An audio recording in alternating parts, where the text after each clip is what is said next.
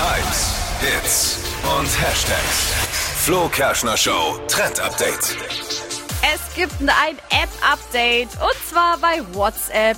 Oh. Man kennt's ja, schnell eine Nachricht geschrieben, irgendeinen Fehler reingehauen Mhm. oder die Autokorrektur äh, verändert ein Wort auf einmal Voll irgendwas peinlich. ganz Seltsames.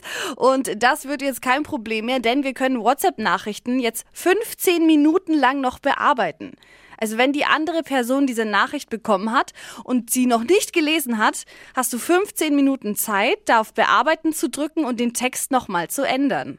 Okay, aber das ist aber gut. Ja, weil jetzt ist es ja aktuell immer so, man löscht es dann und der andere bekommt eine Nachricht. Diese Ja. Nachricht wurde gelöscht.